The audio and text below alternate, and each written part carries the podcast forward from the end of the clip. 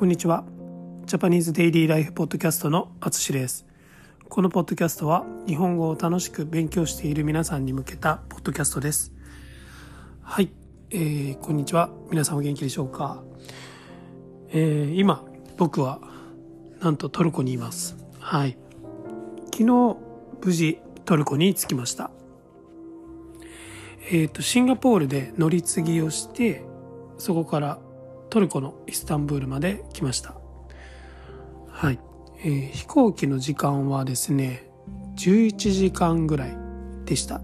はい。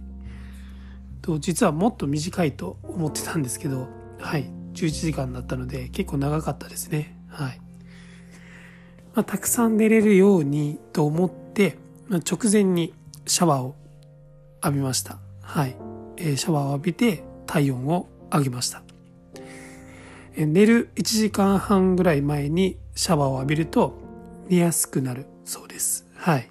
これはあの奥さんから聞いた話です。はい。それでちょうど1時間半ぐらいまで、1時間半ぐらい前までにシャワーを浴びました。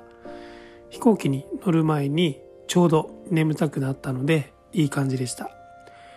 飛行機は結構大きかったんですけど、あの乗る人は少し少なかったので席も空いてました。隣の席が空いていたので気を使わずにぐっすり寝ることができました。そして気づけばあっという間にトルコに着きました。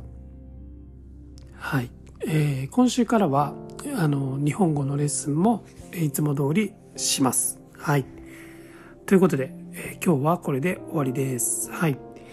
またえっ、ー、と、次回からトルコでのポッドキャストを撮っていこうと思います。はい。えー、今回も最後まで聞いていただきありがとうございます。ではまた。